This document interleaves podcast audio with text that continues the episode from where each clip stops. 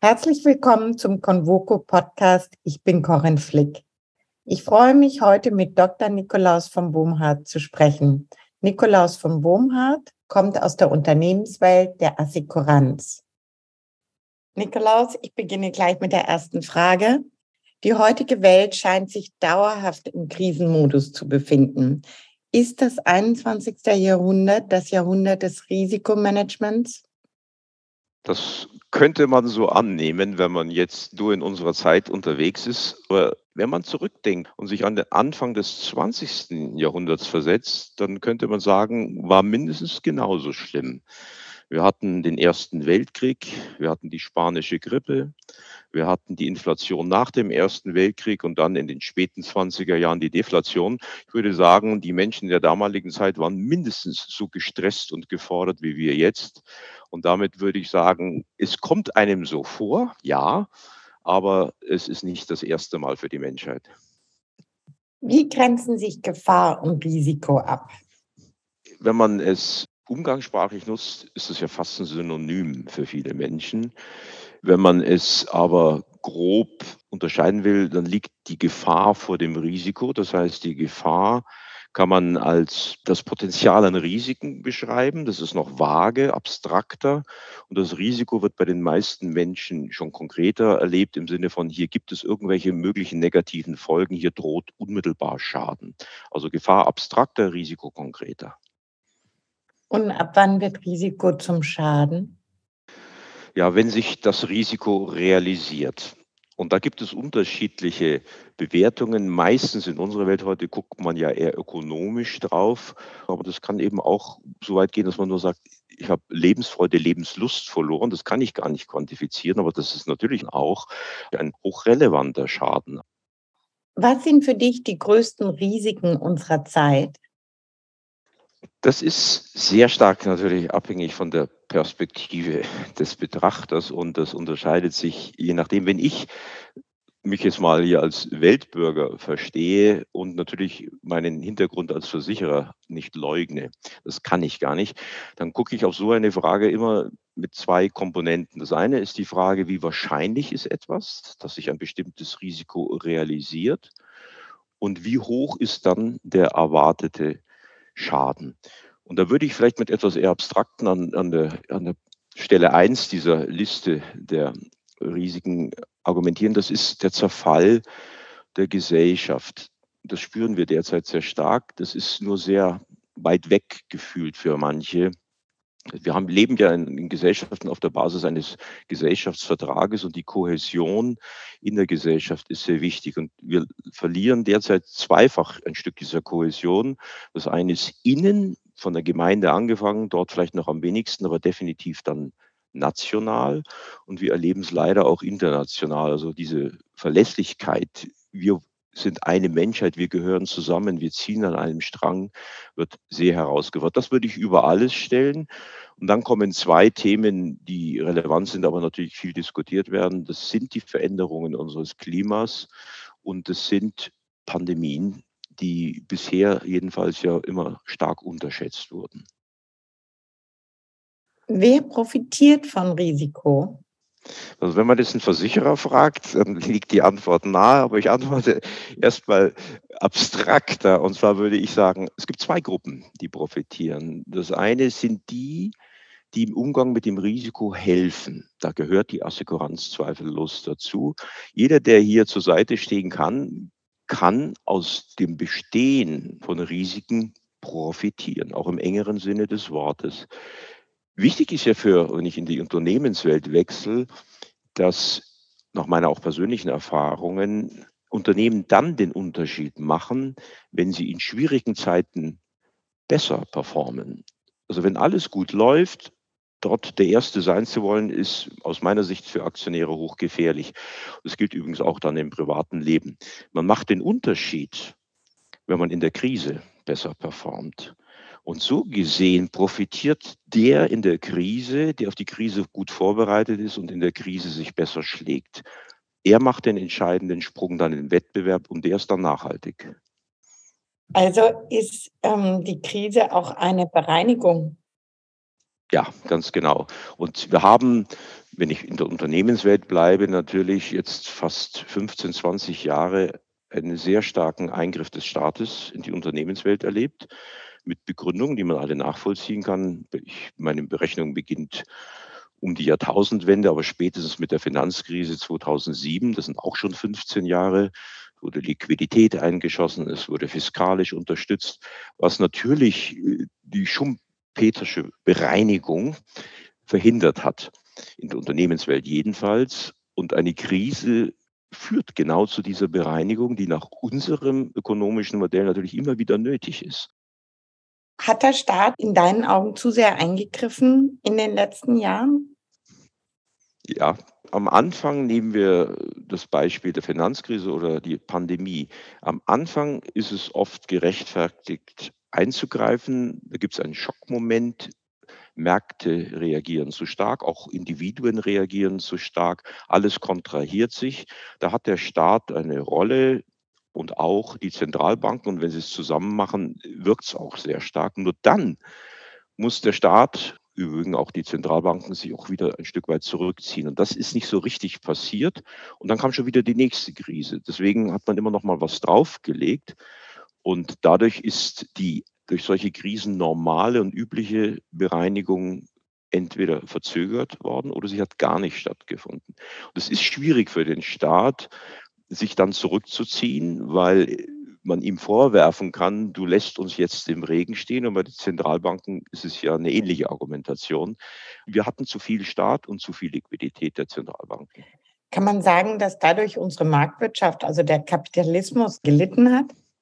Die Marktwirtschaft, wir haben ja eine besondere Ausbildung. Die soziale Marktwirtschaft ist da natürlich in ihren Grundfesten in Frage gestellt worden. Es ist nicht so, dass so ein System innerhalb von wenigen Jahren komplett äh, durch solche Maßnahmen komplett aus den Angeln gehoben wird. Aber es wird an den Rändern genagt und es ist ja wichtig, dass die Bürger ein Verständnis dafür haben, wo ihre Verantwortung und auch dasselbe gilt für Unternehmen liegt und wo sie endet. Und wenn ich diesen Regler stetig verschiebe in Richtung der Staat kümmert sich um alles, fällt ein wesentliches Prinzip der Marktwirtschaft, nämlich die Eigenverantwortung und die Leistungsbereitschaft zunehmend weg. Und dann ja, ist dieses System in Gefahr. Man kann natürlich sagen, ich finde es sowieso nicht gut. Das ist eine ganz andere Argumentation dann. Aber wenn man sagt, ich halte das System für das für die Menschen Beste, dann ist es jetzt zunehmend in Gefahr. Kommen wir zurück zur Versicherungsbranche. Wie wirkt sich die neue Unsicherheit der Welt auf die Versicherungsbranche aus? Kann man die heutigen Risiken überhaupt versichern? Ich würde vielleicht zunächst ein bisschen allgemeiner antworten. Also Unsicherheitsgefühl ist für wirtschaftliche Entwicklung nie gut, weil natürlich Wirtschaft davon lebt, dass investiert wird, im Kleinen, beim Individuum, also die Bereitschaft zu kaufen oder etwas zu erwerben oder zu gestalten. Und dasselbe gilt natürlich für die Unternehmen. Und wenn Unsicherheit besteht, werden diese Aktivitäten gelähmt, gedämpft. Es passiert einfach weniger. Jetzt mit Blick auf die Assekuranz gibt es auch da Teile, wo sie zunächst mal leidet. Die Vorsorge des Individuums zum Beispiel wird in so einer Zeit normalerweise zurückgenommen. Das klingt kontraintuitiv, aber man will das Geld zusammenhalten und lebt dann mehr im Heute als im Morgen und investiert nicht mehr so stark in die eigene Vorsorge. Das können wir sofort sehen. Das andere ist natürlich das Unsicherheitsgefühl, Risikobewusstsein ist für die Assekuranz a priori natürlich nicht schlecht. Das Interessante ist, dass die Halbwertzeit dieser Einstellung kurz ist mache ein Beispiel, wenn es eine Pandemie jetzt gibt oder noch viel häufiger sehen wir das bei Naturkatastrophen, dann steigt der Kauf der Policen gegen diese Risiken stark an nach dem Ereignis. Und spätestens sechs Monate später ist man wieder auf dem normalen Standard zurück. Das heißt, das hält nicht lang. Aber es ist richtig, die Assekuranz natürlich, wenn Risikobewusstsein steigt, sollte davon mindestens mal mittelfristig profitieren. Kann man alles versichern, war ja der zweite Teil der Frage. Die Antwort ist nein, natürlich nicht. Es gibt zwei, drei Dinge, wo Versicherer immer vorsichtig sind. Das eine ist, je näher man ans unternehmerische Risiko kommt, desto vorsichtiger wird ein Versicherer, weil er mit seinen Instrumenten nicht mehr arbeiten kann. Das sind Entscheidungen eines Menschen, die den Schaden auslösen oder nicht, das will man in der Regel eher nicht versichern. Und dieses Risiko sollte ja auch beim Unternehmer bleiben. Da macht er seine Marge, seinen Gewinn. Und das Zweite sind alle Risiken, wo wir keine Daten haben. Da gehen wir sehr vorsichtig ran. Wir machen es ab und zu. Sogenannte Pilotrisiken sind sehr vorsichtig. Und dann gibt es Kumule. Das heißt, ein Ereignis löst sehr viele Schäden gleichzeitig aus, wo einfach die Kapazitäten dann auch nicht reichen. Ich mache ein Beispiel, Cyberversicherungen. Wenn staatlich eingegriffen wird und durch staatliche Hacker ganze Systeme lahmgelegt werden, das kann eine Versicherung oder die Versicherungsgemeinschaft weltweit auch nicht mehr handeln. Das ist zu viel, zu groß. Und da kommt es dann häufig zu gemischten Versicherungen mit staatlicher Unterstützung oder der Staat sogar übernimmt das Risiko selbst. Da hat der Staat dann eine Rolle, weil es die Privatwirtschaft schlicht nicht kann. Ist die Risikobewertung im Bereich Cybersicherheit besonders schwierig für Versicherer? Ja, kann man uneingeschränkt bejahen. Es ist ein relativ neues Risiko. Die Munich Re, die ich am besten kenne, hat sehr früh angefangen, schon etwa 2012, 2013. Warum ist es so schwierig? Man hat keine relevanten Daten und das Risiko verändert sich durch neue Entwicklungen extrem schnell. Das heißt, die Daten, die man hat, sind für das, was man versichert, meistens schon wieder nicht mehr relevant oder aussagekräftig. Entscheidend für diese Versicherung ist, dass man ein Netzwerk von Spezialisten um sich herum aufbaut. Das kann man selber gar nicht vorhalten. Man hat zwar eigene Leute, die sich gut auskennen, aber man hat ein Netzwerk in zwei Richtungen zur Ersteinschätzung der Risiken selber, bevor man sie zeichnet. Was geht eigentlich ab in der Welt der, des Internets oder der Software? Und das Zweite ist dann, wenn es einen Schaden gegeben hat, geschädigte, beschädigte Hardware oder Software wiederherzustellen. Und der Schaden, der Faktor, ob ich einen Spezialisten habe oder nicht, ist schnell beim Faktor 10. Heißt, ich kann nur mit einem vernünftigen Preis für Kunden aufwarten, wenn ich die Voreinschätzung richtig mache, die Schadenbearbeitung gut mache. Das ist sehr anspruchsvoll. Man muss wissen, was man deckt und man muss wissen, was ein Schaden ist. Das ist auch nicht so einfach in diesem Fall und man muss mit ihm gut umgehen können. Also das ist, würde ich sagen, die hohe Schule der Versicherung ist die Cyberversicherung. Wie sieht es mit dem Klimawandel aus, der immer spürbarer wird? Welche Verantwortung tragen Versicherer mit Blick auf den Klimawandel? Das ist eine Frage, die man, glaube ich, in zwei Hälften teilen kann. Das eine ist das unmittelbare Geschäft selbst. Und dort hat man auf beiden Seiten der Bilanz sozusagen Exponierung und auch Verantwortung. Das eine auf der Aktivseite bei den Kapitalanlagen sind natürlich auch die Versicherer aufgefordert, zum Beispiel bei fossilen Energieträgern sich zu überlegen, wo sie dadurch, dass sie investieren, noch unterstützen oder eben sagen, ich ziehe die Investments zurück. Und das hat längst begonnen in der Assekuranz, dass die Versicherer in bestimmte Unternehmen nicht mehr investieren. Das kann Kohle sein, Öl, sogar schon Gas. Dasselbe hat man auf der Passivseite, wo das Versicherungsgeschäft abgebildet wird. Was will ich eigentlich noch versichern? Denn durch die Versicherung erlaube ich den jeweiligen Unternehmen natürlich weiter im Geschäft zu bleiben. Und dort zieht die Assekuranz ihre Kapazitäten oder ihre Investments inzwischen schrittweise, immer angekündigt, aber zieht sie zurück. Das ist die eine Hälfte. Die andere Frage ist dann, was kann die Versicherung aufgrund dessen, was sie weiß, tun? Denn wir sammeln, Munich Re, dort weiß ich es gut, seit Mitte der 70er Jahre Daten über Naturkatastrophen. Wir haben dort also ein besonderes Wissen angesammelt, können zum einen also ich glaube, ziemlich objektiv beraten, das kann in Richtung Unternehmen gehen, aber vor allem auch Politik. Und wir werden auch viel angefragt. Und das Zweite ist, wir können ein Preisschild dranhängen für bestimmte Fragen. Weil wir sagen können, wenn du gegen Überschwemmung, was sehr schwierig ist, aber geht, Sturm, Erdbeben und so weiter versichern willst, dann kostet dich das X. Wenn ich diese Kosten kenne, kann ich natürlich viel besser berechnen, ob es sich lohnt, in die Prävention zu investieren. Das sind hochspannende Diskussionen, die dann da ausgelöst werden. Also das ist ein Preisschild bereitstellen, damit man die Dinge auch ökonomisch bewerten kann. Also kann man sagen, dass ähm, der Bereich Versicherung sich auch wandelt? Ja, also die Versicherung gegen Naturkatastrophen ist natürlich alt. Nur, natürlich haben wir hier mit einem Risiko zu kämpfen, das Versicherer und vor allem auch Rückversicherer natürlich fürchten, das ist das Änderungsrisiko. Das heißt, wenn das Klima sich ändert, ändert sich die Exponierung. Und das richtig einzuschätzen und am Ende letztlich den Preis richtig zu setzen und sich nicht zu überexponieren, indem man in bestimmten Regionen viel zu viel dieser Risiken reinnimmt. Das ist nicht trivial. Und da hat sich in der Assekuranz einiges geändert. Ich würde sagen, eine enorme Professionalisierung.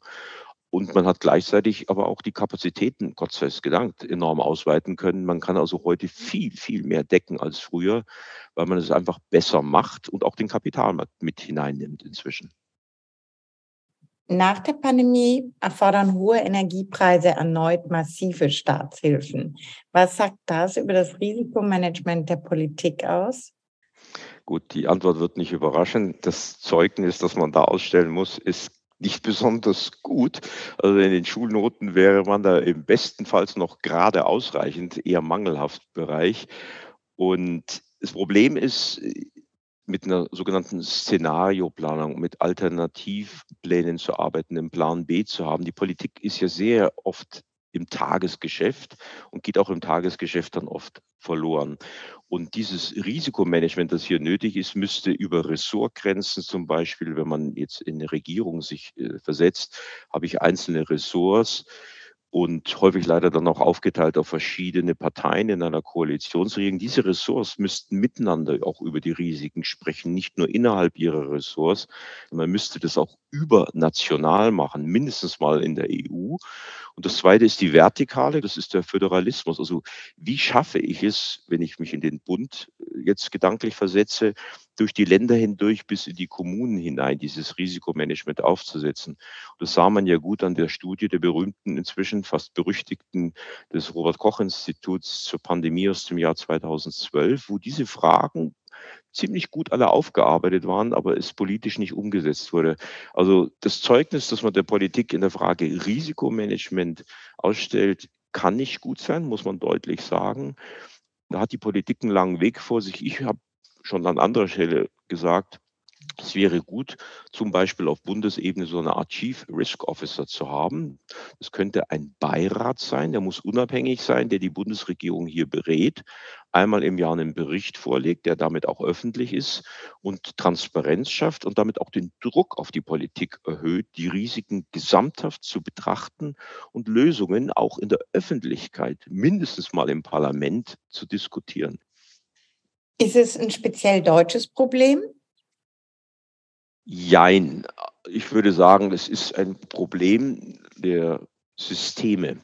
Eine Demokratie tut sich an der Stelle wesentlich schwerer, weil man als Politiker wenig Incentives hat, über die Mandatszeit hinaus zu denken. Autokratische Systeme haben da Vorteile. Deswegen sollte man auch in der Systemdiskussion, die ja jetzt immer wieder geführt wird, über solche Dinge nachdenken und sich fragen, ob man Schwächen des parlamentarisch-demokratischen Systems an der Stelle vielleicht ausbügeln kann, indem man zum Beispiel einen Kommand schafft über Parteigrenzen hinweg für bestimmte wichtige Themen, die in vier Jahren nicht erledigt sind und wo man zunächst eben politisch investieren muss, um vielleicht 10, 15 Jahre später die Ernte einzufahren. Und da, glaube ich, gibt es Möglichkeiten. Welche gegenwärtigen bzw. künftigen Risiken werden von der Gesellschaft unterschätzt? Hm, das ist natürlich auch wieder die Frage der Perspektive, die man einnimmt. Und meine ist stark geprägt durch meine lange Zeit in der Assekuranz.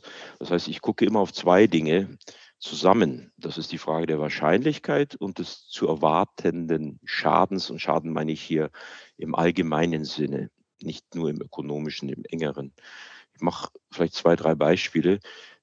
Die ganze Diskussion um die Atomenergie ist an der Stelle stark geprägt von dem möglichen Schaden und relativ wenig von der Wahrscheinlichkeit des Eintritts dieses Schadens und lässt dadurch, dass man sich sozusagen sehr früh von dieser Technologie auch verabschiedet hat, kaum mehr Möglichkeiten, dass Forschung und Technologie sich hier weiterentwickeln können. In meinen Augen war diese Diskussion von Anbeginn relativ irrational und auf die Vorfrage zurückkommend relativ beratungsresistent. Schade, kann man sagen. Jetzt aber zur Frage, was droht uns, wenn man meine Kategorien ansetzt? Ja, die Frage der Pandemie ist eine relevante Frage und meine Sorge ist, dass die Bereitschaft, an dem Thema dran zu bleiben, mit dem Abflauen der Corona-Welle abnimmt. Denn Pandemien sind sehr wahrscheinlich und man kann eine ganze Menge tun, um sich vorzubereiten. Ein anderes Thema, das wir jetzt noch gar nicht angesprochen haben, sind demografische Entwicklungen dass wir im Prinzip eine schrumpfende Gesellschaft sind. Das hat in unserem Sozialsystem offensichtlich dramatische Folgen, hat Folgen für den Arbeitsmarkt, in der Folge für Fragen der Zuwanderung und der Gestaltung der Zuwanderung und für die Gesellschaft als Ganzes.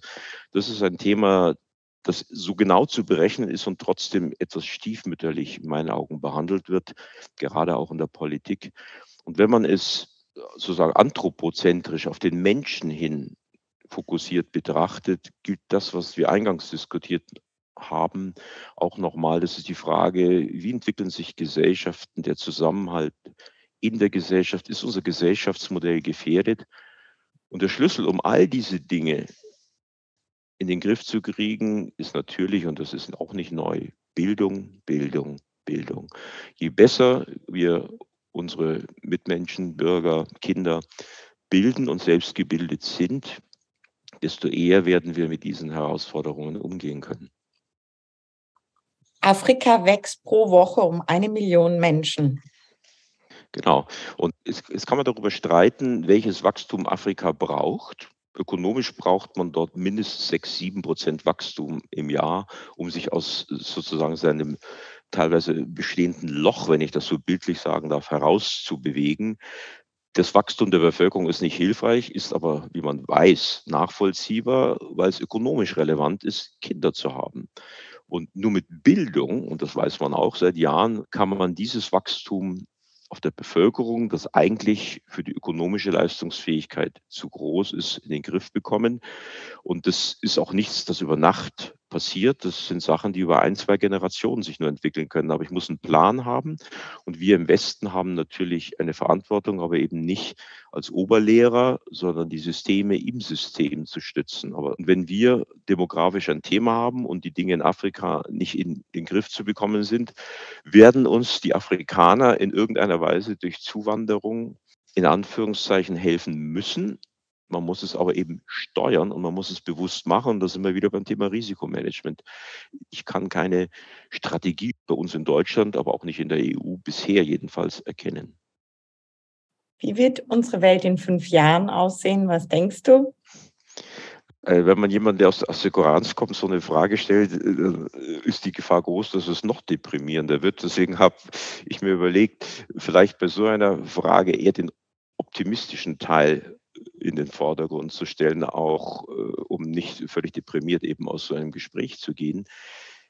Ich habe eine These, die ist durch gar nichts zu belegen, aber mein Gefühl sagt mir, dass das derzeitige, soll man sagen, relativ starke Entwicklung der Autokratien eher schon den Zenit überschritten hat ich glaube, dass aus den Zivilgesellschaften in Ländern von China angefangen über die Türkei, den Iran, Ungarn, wo immer man hinschaut, sich die Zivilgesellschaft neu formiert.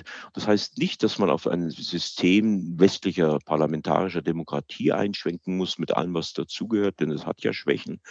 Aber dass der extreme Erfolg in der Öffentlichkeit der Autokratien sich seinem Ende entgegenneigt. Ich würde die These aufstellen, dass zwar ein Präsident jetzt in China seine dritte Amtszeit wohl bekommt, aber ich bezweifle stark, dass er eine vierte bekommt weil im Land viel zu viel inzwischen sich an Widerstand auch aufgebaut hat aus verschiedenen Gründen. Und das geht vielen Autokraten so.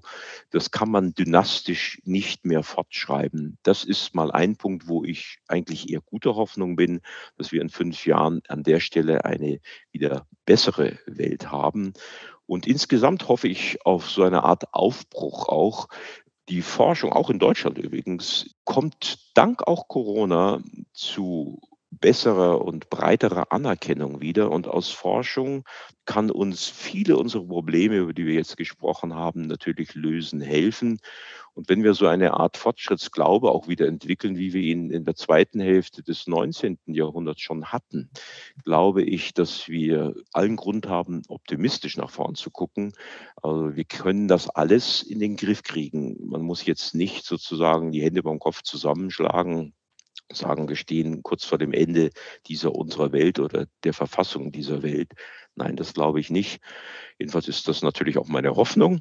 Und der Schlüssel zu all dem ist, wie schon mehrfach gesagt, natürlich Bildung. Nikolaus, ich danke dir für dieses spannende Gespräch. Ich danke Ihnen fürs Zuhören und grüße Sie herzlich. Ihre Corinne Flick.